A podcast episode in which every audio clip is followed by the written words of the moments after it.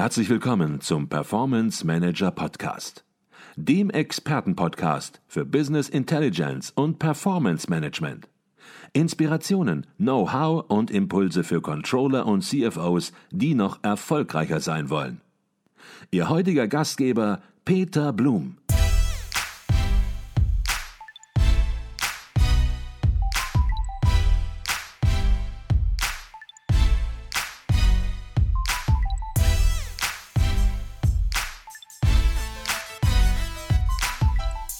Herzlich willkommen im Performance Manager Podcast. Mein Name ist Peter Blum.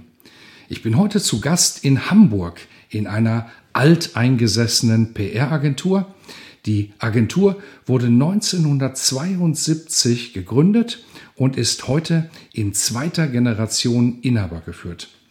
In den 48 Jahren des Bestehens hat das Unternehmen viele technische Neuerungen miterlebt und mitbegleitet von der Einführung des Faxes über PC und E-Mail bis hin zu Internet, Social Media und Performance Marketing heute.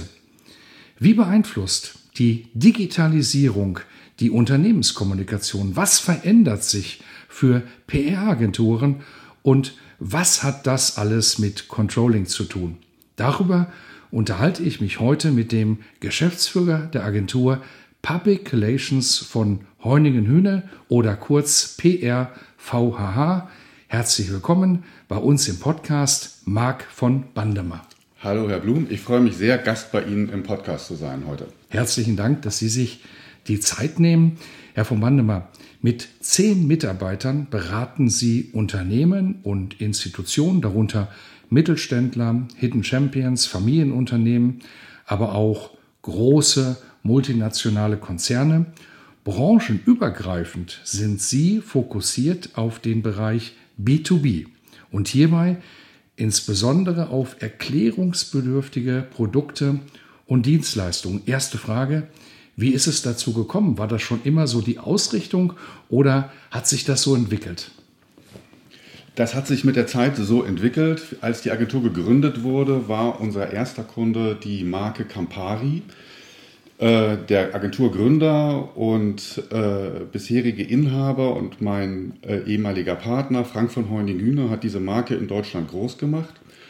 Ähm, das war Anfang der 70er Jahre und im Laufe der Zeit hat sich die Agentur immer weiterentwickelt, neue Kunden, neue Branchen hinzubekommen und weil Public Relations ja ein Thema ist, wo man sehr, sehr die Hintergründe und die Themen hinter den, den Produkten und den Geschichten erklären kann, viel besser erklären kann als in, in Werbung, äh, haben wir immer mehr Kunden dazu bekommen, die aus dem ja, B2B-Umfeld kommen, die aus der Technologiebranche kommen, wo man viel mehr erklären muss. Und so hat sich dann der Schwerpunkt mittlerweile ja sehr, sehr stark in diese Richtung aus, fokussiert, dass wir äh, immer mehr mit äh, mittelständischen Unternehmen arbeiten, die eben erklärungsbedürftige Investitionsgüter an ihre Kunden bringen wollen. Mhm, okay.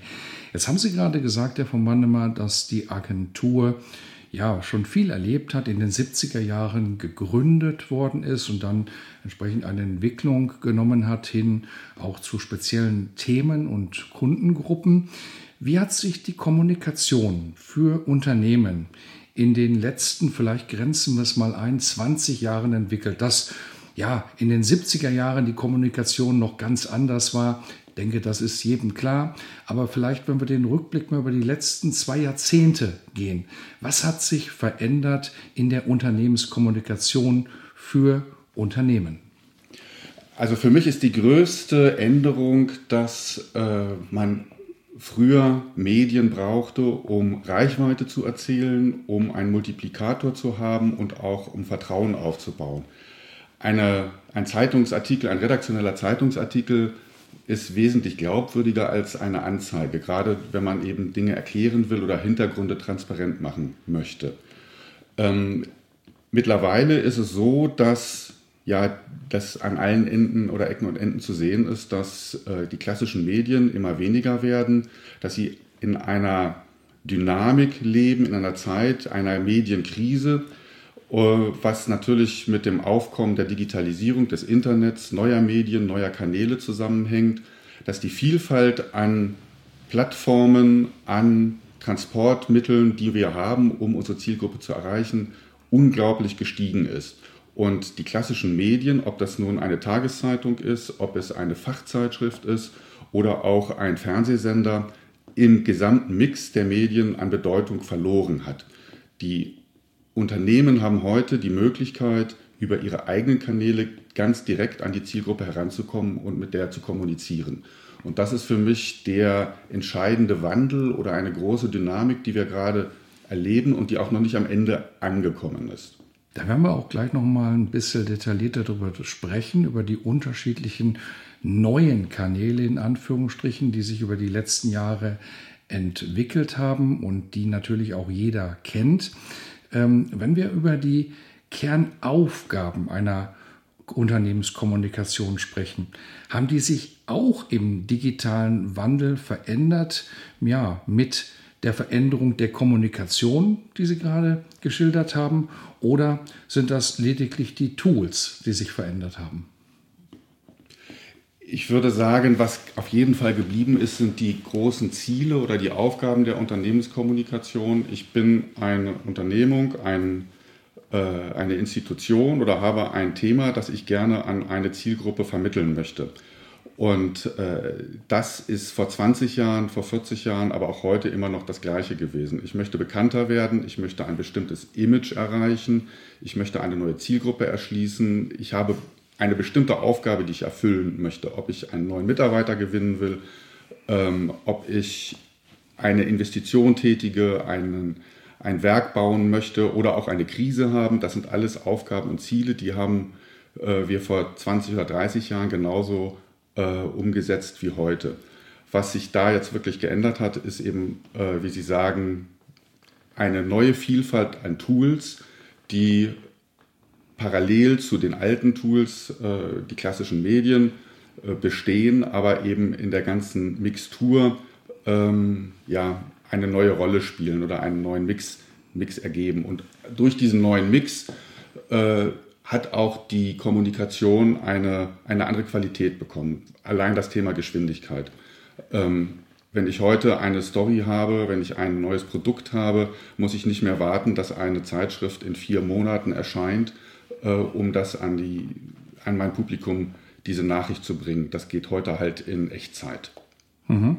Und das Stichwort hier lautet dann ja auch ja, von Massenmedien zu Medienmassen ähm, soll heißen, während die klassischen Massenmedien, die jeder kennt, ja dadurch gekennzeichnet waren und auch heute noch sind, dass einige wenige Nachrichten für viele gemacht haben und machen, führt die, Sie hatten es schon angedeutet, Share and Social Web Economy heute dazu, dass neben die Massenmedien gleichsam neue Medienmassen treten. Hört sich vielleicht etwas kompliziert an. Vielleicht können Sie ein Beispiel nennen, was das konkret bedeutet.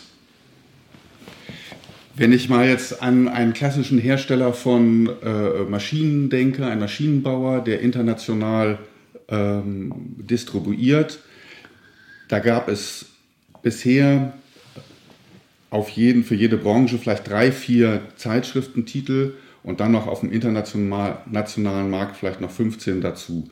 Wenn ich diese Zeitschriftentitel regelmäßig mit Informationen versorgt habe, wenn ich mit den Redakteuren gesprochen habe, wenn ich die eingeladen habe zu äh, einer Werksbesichtigung, mit den Hintergrundgespräche geführt haben, dann sind das ja vielleicht 20 oder 25 äh, Multiplikatoren, die ich habe und die meine Botschaft in die Welt hinausgetragen haben. Heute ist es so, dass ich alleine dadurch, dass ich auf äh, meiner Webseite die Informationen in Echtzeit veröffentlichen kann, distribuieren kann, dass ich über E-Mail-Marketing, über Newsletter, dass ich über Social Media genau diese gleichen Botschaften äh, der Öffentlichkeit bereitstelle und eben auch ganz, ganz zielgerichtet targetieren kann. Also wenn ich sage, ich habe einen Einkäufer ähm, in der Ukraine, dann kann ich den über bestimmte Kanäle ja heute auch erreichen und muss nicht darauf warten, dass ein Redakteur dieses Thema genau in seiner Region aufgreift. Mhm. Das heißt, ich verstehe das so, dass heute im Grundsatz jeder in der Lage ist, die Medien selbst zu aktivieren, selbst zu nutzen und selbst Medien zu schaffen und eben nicht mehr darauf angewiesen ist, auf wenige Leute, die sozusagen im Besitz der Medienmacht und der Medienmittel waren und heute auch noch sind, um entsprechend in der Kommunikation ja, seine Beitrag zu liefern fürs Unternehmen? Ich bin der Meinung, dass heute jede Marke, jede Person und jedes Unternehmen ein eigenes Medium ist. Mhm. Also man braucht jetzt nicht mehr, wie es früher notwendig war, äh, einen Wald, um Holz zu haben, um Papier zu produzieren und eine Druckerpresse, was eine enorme Investition bedeutet, um eben meine Botschaft auf Papier gedruckt an die Zielgruppe zu bringen, sondern ich kann das selber über meine digitalen Möglichkeiten schaffen. Mhm. Okay. Würden Sie sagen, dass es dadurch grundsätzlich einfacher wird? Oder ist es so, dass viele vor dem Hintergrund der vielen Möglichkeiten, die nun bestehen, ja, vor eine Komplexität gestellt werden und man sagt, Mensch, da blicke ich alleine nicht mehr durch, die unterschiedlichen Möglichkeiten und unterschiedlichen Mittel, die ich zur Verfügung habe, zu einem sinnvollen Kanon sozusagen zum Erklingen zu bringen?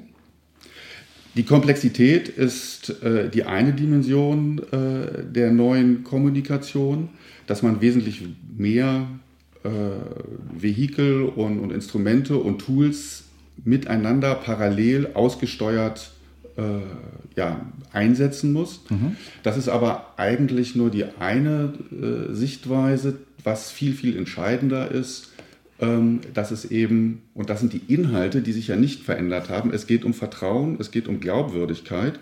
Und äh, früher mussten wir halt immer da extrem darauf achten, den Gatekeeper der Journalisten zu überzeugen, dass der eben von der Story genauso überzeugt ist. Das heißt, wir müssen die journalistischen Geflogenheiten, äh, die, die Erwartungen des Publikums genau erfüllen, wie eine redaktionell oder ein, eine publizistische Einheit äh, eben an seine Zielgruppe geht, diese Anforderungen, Kriterien zu erfüllen. Wenn man jetzt glaubt, dass wir diese Hürde des Journalisten, des Gatekeepers nicht mehr nehmen müssen, sondern durch eigene Kanäle eben direkt an die Zielgruppe kommen, kann das vielleicht gelingen. Aber jetzt geht es wirklich darum, über diese eigenen Kanäle die Story zu entwickeln, die auch wirklich in die Gehirne der Menschen reinkommt. Das heißt, es, man kann jetzt nicht deutlich werblicher oder vertrieblicher oder viel direkter werden in der Information oder in der Übermittlung der Inhalte. Und das ist, glaube ich, die große Herausforderung, dass äh, es jetzt dadurch nicht einfacher geworden ist, dass wir die Hürde des Journalisten nehmen müssen, um an die Zielgruppe zu kommen, sondern die Inhalte müssen genauso wie vorher glaubwürdig, transparent und ehrlich rüberkommen, damit sie dann auch äh, beim Empfänger ankommen. Mhm. Ich möchte nochmal auf das Stichwort von Massenmedien zu Medienmassen zurückkommen. Da haben Sie sich ja, den Performance Manager Podcast ein bisschen unter die Lupe genommen. Podcast boomt nicht nur in Deutschland, sondern weltweit. Und ja, der Performance Manager Podcast hat natürlich auch schon seit 2017 einen äh, rasanten Siegeszug, hätte ich fast gesagt, äh, hinter sich gebracht, nämlich ja, Hörerzahlen. Wir haben das ab und zu, veröffentlichen wir das, aber nur ganz selten. Heute mache ich es mal wieder, wird ungefähr größenordnungsmäßig 15.000 Downloads monatlich. Das ist, wenn man sich die Medienszene anschaut und schaut, ja, wie Zeitschriften, Fachzeitschriften veröffentlicht werden, schon eine recht ordentliche Zahl, Tendenz weiter steigen. Und Sie haben sich diesen Performance Manager Podcast, unseren Podcast unter die Lupe genommen und bin gespannt, was Sie in Bezug auf von Massenmedien zu Medienmassen in Bezug auf den Podcast sagen können. Ich finde den Performance Manager Podcast oder überhaupt das Medium Podcast äh, hochinteressant und spannend, aber den Performance Manager Podcast gerade in seiner Ausrichtung an eine sehr, sehr spitze Zielgruppe mit einem doch sehr speziellen Thema eine geniale Lösung, um seine Zielgruppe mit diesen Inhalten, wie ich das eben auch versucht habe zu erklären, zu erreichen. Es geht um Glaubwürdigkeit, es geht um Transparenz und nicht darum, dass man zum Beispiel sagt, äh, ich muss jetzt unbedingt in der Wirtschaftswoche sein und erreiche dort 1,5 Millionen, habe aber auch unglaubliche Streuverluste und, und, erreiche gar nicht die Menschen, die ich wirklich will. Ähm, durch den Performance Manager Podcast gelingt es Ihnen, die Themen so auszusteuern, dass die Zielgruppe, dass sie relevant für die Zielgruppe sind. Und da kommt es nicht mehr darauf an, dass man die breite Masse an Menschen erreicht, sondern wirklich eine Community aufbaut und stets pflegt und mit Informationen versorgen kann, die wirklich ja auf, dem, auf der Tagesordnung für diese Menschen stehen und relevant sind. Und da ist es eben so, dass es nicht mehr auf die äh, großen Reichweiten ankommt, sondern wirklich auf gezielte Ansprache der Menschen, die man wirklich erreichen will. Mhm. Was heißt das jetzt konkret, wenn ein Kunde zu Ihnen kommt und sagt, mal ganz pauschal, ich möchte meine Unternehmenskommunikation verbessern, ich möchte ein Image aufbauen oder was auch immer erreichen, heißt das dann, dass Sie in der heutigen Zeit sagen, mach einen Podcast? Oder sagen Sie, nee, so einfach ist das nicht. Das ist ein Instrument, aber das ist nicht das einzige Instrument und Vielleicht dann auch ergänzend die Frage, was sind die Punkte, was sind die Kriterien, die man beachten muss, beachten sollte, wenn man einen Podcast macht? Ich würde nie pauschal äh, einem Kunden sagen, mach dieses oder nutze dieses oder jenes Instrument. Dazu gehört vorher immer eine exakte Analyse, äh, was sind die Inhalte, die ich vermitteln will, wen will ich wo erreichen und was will ich bei diesen Personen oder bei diesen Menschen erreichen. Und ähm, ganz sicher geht, wenn es darum geht, einer breiteren Öffentlichkeit erstmal Sichtbarkeit, Aufmerksamkeit äh, zu erreichen oder zu erzielen, dann sind ganz andere Medien äh, besser geeignet als ein Podcast oder ein Auftritt bei LinkedIn oder bei Xing oder ein Newsletter, ein eigener Blog. Man muss also ganz genau schauen, äh, mit welchen Themen will ich wen wie erreichen. Und da ist eben die Bandbreite oder der Baukasten an Instrumenten deutlich viel größer geworden. Und ein Podcast würde ich immer dann wählen, wenn ich versuchen möchte, sehr, sehr komplexe Themen auf eine Art und Weise zu vermitteln, die nebenbei gut konsumiert werden können. Also das klassische Thema des Infotainments. Und äh, wenn es dort Themen gibt, äh, die man über dieses Medium abdecken kann, dann sollte man auf jeden Fall darüber nachdenken, ob ein Podcast geeignet ist, seine Zielgruppe auf diese Art und Weise zu bespielen. Mhm. Was sollte man aus Ihrer Sicht beachten, wenn man sich nun dazu entschließt, dass Podcasten durchaus ein Instrument der Unternehmenskommunikation sein könnte, werden könnte? Gibt es da so ein, zwei, drei Punkte, die, so, die Sie so direkt im Kopf haben, wo Sie sagen, achtet unbedingt darauf, macht es richtig, weil sonst geht es direkt in die berühmte Tonne? Das sind zwei, zwei ganz wichtige Dinge dabei, die ich finde, man, wenn man es macht, dann sollte man es richtig machen, dann sollte man es mit einem Plan äh, versehen, mit Zielen versehen und auch einen langen Atem haben. Kommunikation ist für mich immer ein Marathon und kein äh, Kurzstreckenlauf, kein 100-Meter-Lauf sondern man muss wirklich auch den langen Atem dabei haben und äh, ein Projekt dann auch zu Ende führen. Und das heißt auch, man muss es wagen, man muss mal experimentieren, man muss auch den Mut zu Fehlern haben und nicht davon ausgehen, dass es vom, vom ersten Moment an, von der ersten Folge auch, auch äh, gleich die Ziele alle erreicht werden. Also man, wenn es darum geht, sich eine Community aufzubauen, wenn es ein Netzwerk zu knüpfen geht, dann ist das eine lange Arbeit und ein langer Weg, den man gehen muss. Und ich glaube, das ist äh, eine ganz wesentliche Voraussetzung. Also den, den Willen, die Kapazitäten, die Ressourcen zu haben, so ein Projekt dann auch entsprechend durchzusetzen oder umzusetzen. Was aber für alles auch gilt.